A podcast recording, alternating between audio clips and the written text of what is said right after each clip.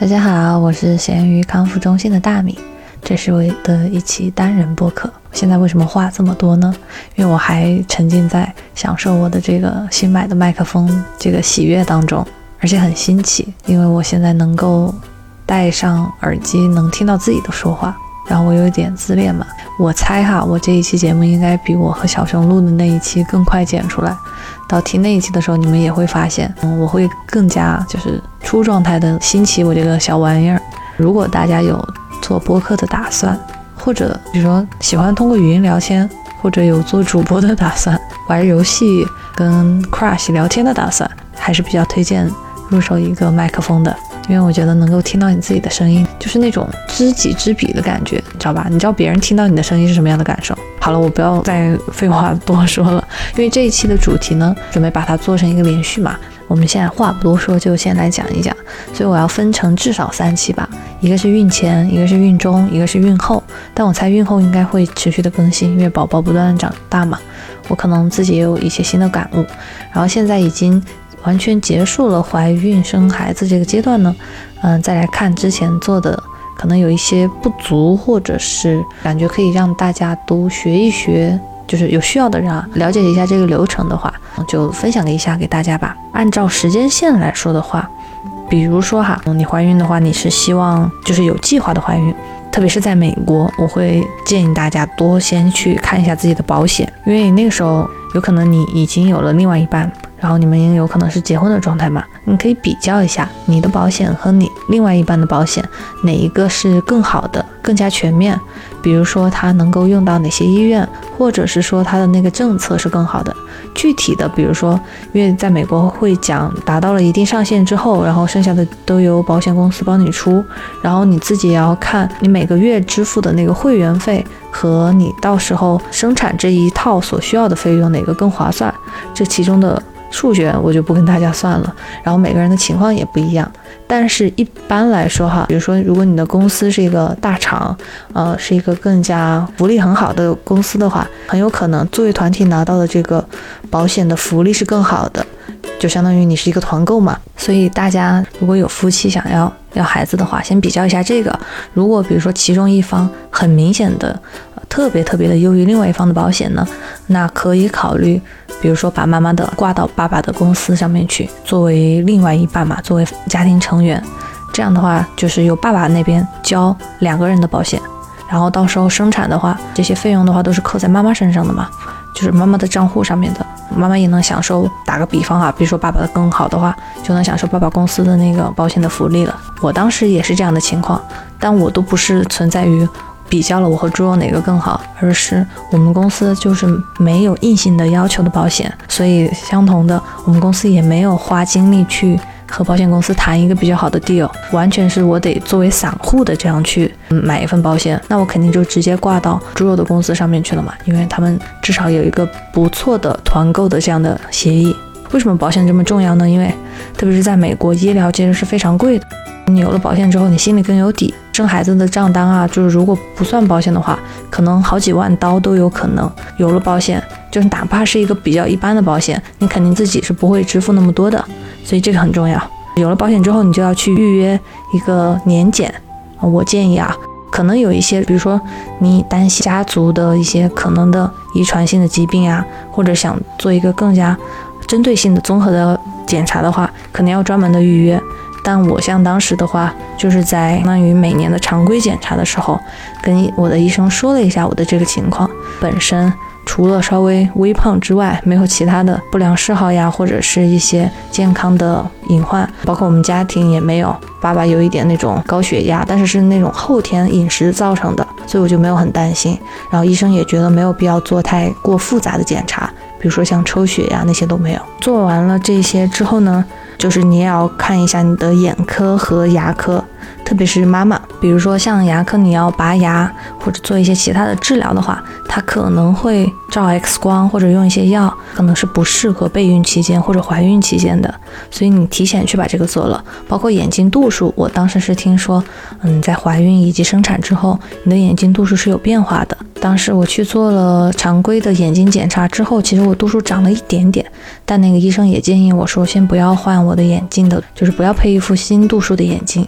因为可能之后还有变化。但是检查的话，你自己先把嗯一些可能性排除掉了，你到时候比较安心的，就是不用担心眼部的这一方面的健康问题了嘛。这些都是偏检查类的哦。然后作为备孕的话，我当时其实是在疫情后半期就开始准备备孕了。所以我就跟医生说，哎，当时还是通过远程打电话的，他就说你这个没必要去专门约一个面对面的见面。然后打电话的时候，那个医生就问我有什么顾虑没有，我就说能不能喝茶、喝咖啡。我自己是不喝咖啡的，但茶里面也有咖啡因嘛，应该网上是有一个标准的，比如说不能超过。一杯什么什么的量，嗯，大家也可以注意一下。如果你就是非常喜欢喝咖啡，摄入很多的咖啡因这样的话，肯定要注意。然后还有比如说像烟酒呀，医生就没跟我说有什么其他需要注意的了。本来我还想有没有一个更加具体的孕前检查，就是更多关于生殖方面的检查嘛。他就说，除非你比如说尝试了很久之后你都没有怀上，你可以去检查一下。但很多时候你可能就比较积极的去备孕，然后就自然怀上了。所以当时我也想，那就先试个大半年看看，不行的话，就是我们再去排查会不会有一些问题。之后呢，就顺利的怀上了。怀上了之后，他也没有急着让我马上去见医生、建档呀什么的，好像是隔了八周的时候，他要求一定要八周以上才能去约医生，然后再去做检查。好像美国比较崇尚的是自然选择，就大自然的那种自然规律。如果一个胚胎它是不够完全健康的，可能在你的体内，它就是无法保存下来，它可能就被大自然筛选掉了。所以它会等到八周以后比较一个稳定的状态，然后再去检查一下，再去商量一下后续的措施。我当时去检查的时候呢，我最开始用的是 Kaiser 的那个保险，就如果大家在美国的话，可能知道，它跟其他的那种大保险公司其实有点像独立出来的。他有自己的医院，自己的一个系统。虽然我前面提到了是把保险挂到了猪肉那边，但其实这件事情是发生在我怀孕中期就已经怀上了。我最开始是在学校的工作，保险攻略的时候我就随便选了一个 Kaiser 的。我中途经历过了一次，因为我学校工作失去之后，新公司没有保险的情况下，我再转到猪肉，所以我中间是转了一次保险，转了一次医院医生的。如果大家有打算的话，我觉得尽量在中间不要转，因为我转了之后，当时需要找新的医生去接我，我需要提供我之前的报告，然后美国像我们这种乡下，他真的他需要你邮寄，就是把那个纸质版的报告发给他，他们没有工作的电子邮箱，很麻烦。我最后就是找了好几家，而且有的他中途可能不收。他可能会觉得我不足够了解你，或者说，哎，你为什么突突然转出来？会不会是有什么其他的原因啊之类的？大家如果早有打算的话，还是尽量维持在同一家医院、同一个医生，这样你自己产妇嘛，你也不用老是提心吊胆的，也不用每次老是重复同样的信息。因为我这期更多的讲孕前的，那么就讲另外一个方面，关于备孕的时候的一些忌口呀，或者是关于身体运动方面，怎么提高你的身体素质。我这里并不是给大家一个，比如说建议你去做什么运动，因为我其实是一个失败就不太理想的一个例子，本来就不爱运动，也没有特地的去做一些运动，到了在生产的时候。大家应该听我的小熊的那期节目，应该到时候会听到我身上的肌肉量不够，体力不够，所以生得我很痛苦。生完之后的两三天，甚至一两周之内吧，除了伤口本身就是所有人肯定都会经历伤口的疼痛之外，我用力的胳膊腿就是酸痛了很久。相当于就在你本身很虚弱的时候，你还要承受一些其他的，因为你自己的身体素质不够所带来的一些酸痛的话，我就觉得很难受，很难受。大家如果能够在孕期前或者孕期中间进行适当的运动，把你自己的这个肌肉量提升一下的话，到时候发力呀，然后包括你整体的这个体力支撑下来，肯定是会更加顺利一些的。然后运动的话，比起有氧，我会更推荐无氧，就是因为更多的是需要你的肌肉，而且怀孕期间的话，你肯定是要减少一些无氧这样偏肌肉的运动的。你前期如果堆得好的话，这是我自己的理论啊，你前期如果有足够的肌肉储存量在那儿，它哪怕掉一点、降一点的话，你最后还是有一些嘛，是吧？然后关于像吃东西这方面的话，就刚刚说的医生提到那些像烟酒啊那些，应该是属于我们常识里面的。忌口了，嗯，我现在回想起来的话，孕前期对我个人而言，其实是持续了我整个孕期的一个困扰，就是我吃不太多东西，我老是觉得肚子里很胀。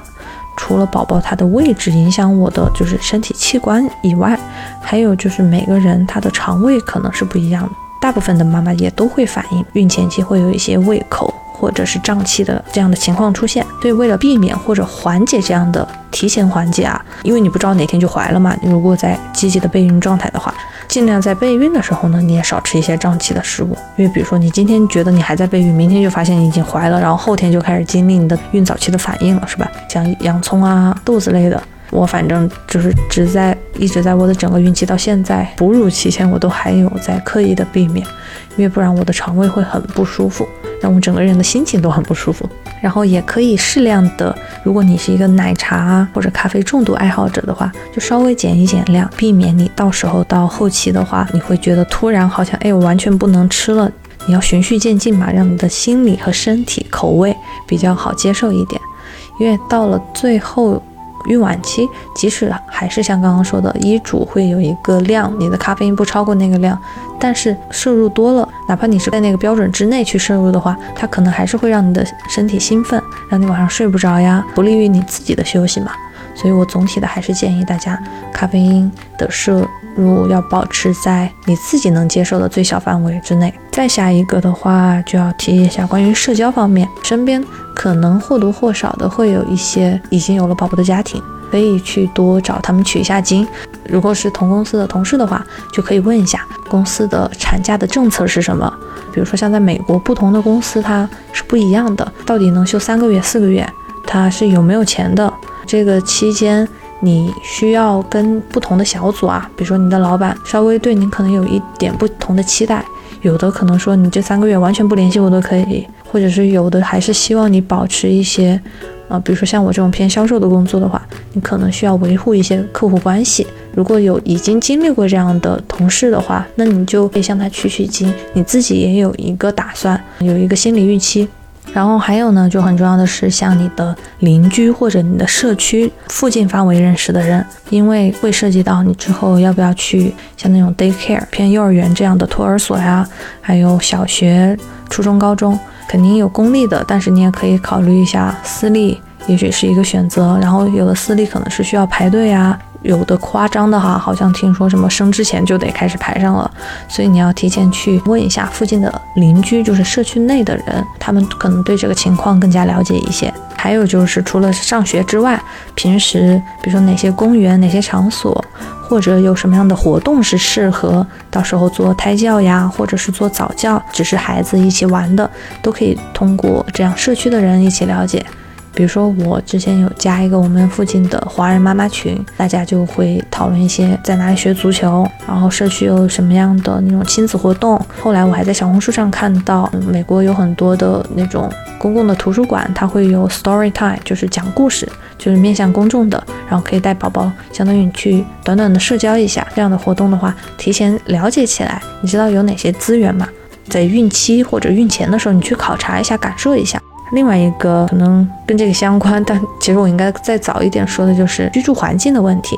比如说像我和猪肉的话，其实是在我们刚搬到这个新家的两三个月之内吧，然后就发现怀孕，一直到现在。我其实不太建议啊，因为比如说大家可能不管国内国外都会担心一个像甲醛呀，或者一些其他的关于新房的一些通风这样的问题。所以如果你能够早一点的搬进去，或者是说。那要不要先暂时住在一个不是完全新的房子里面？这样的话，你有一个好的打算嘛？但我们当时不知道，可能就我们确实是一个没太大规划的家庭，而且美国的话，这个新房他当时说的是不需要像我父母啊，他们传统的感觉就是国内买了房子，有时候装修完了之后还要让他。通风通个一两年之类的。但美国这边就说交房的时候他就已经达到了可以居住的标准。当时我们也想，那就算了吧，这个新房交房了之后我们就搬进来住了。如果大家就是还目前处在租房的阶段的话，那么也可以像我刚刚说的，了解了社区的资源之后，可以考虑目前所在的这个区域适不适合长期的怀孕和带小宝宝的这个时间，或者是说需要提前的搬到另外一个更加便利、更加适合这个阶段的地方的房子。再下一个就是个很提前规划的事情，特别是针对于国外的家庭的话，想一下。自己生完宝宝之后，父母他能不能够及时的过来？因为这个有时候海外的家庭，父母来不是说哪一周哪一个月，而是要看哪一年。或者是说退休前，父母退休前还是退休后，这样就是比较宽泛的时间节点，所以是需要提前的考虑的。比如说像猪肉的爸妈，他们是属于一个几乎已经退休的状态，他们就会比较灵活。但是我爸妈的话，他们可能就还要过几年再退休。如果有的家庭他觉得需要这两个父母的帮助的话，那可能是不是要等到刚好卡着父母快要退休的时候再生，方便他们带宝宝呀之类的。再然后，因为美国的华人月嫂其实还是挺少的。从我在小红书的观察来看，可能有一些平台有一些月嫂的评分平台或者是推荐平台，总的感觉来说哈，哪怕是一个几乎都是好评的月嫂，它也有可能有一两个差评。所以你需要大量的时间去做。研究，或者是听一下多方的反馈，甚至于留给你自己一个缓冲的时间去替换，或者是说一个非常抢手的月嫂的话，就跟幼儿园一样，你需要提前的去排他的位子。所以这个的话也是，如果你在孕前你有足够的时间和灵活度的话，你可以提前把它研究好或者预定好位置。非常推荐大家去搜一下，看有什么样的妈妈群。我自己的话加西雅图的，也有加类似于美国整个大群的。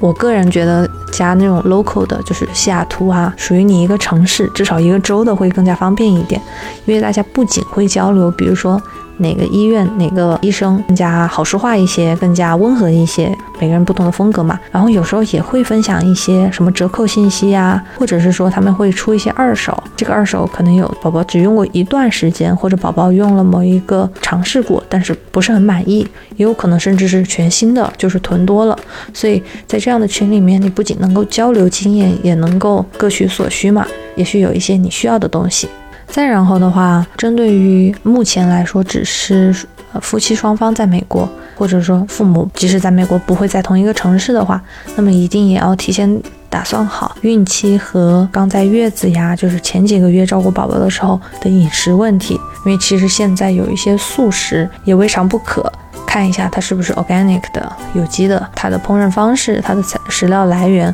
是不是满足你？你可以前期在备孕的时候就先相当于多试试菜，想一下，如果在两个人都非常繁忙的情况下，有没有什么这样的 Plan B 一个备选方案，能够让你们到时候至少有吃，然后吃的还比较健康营养。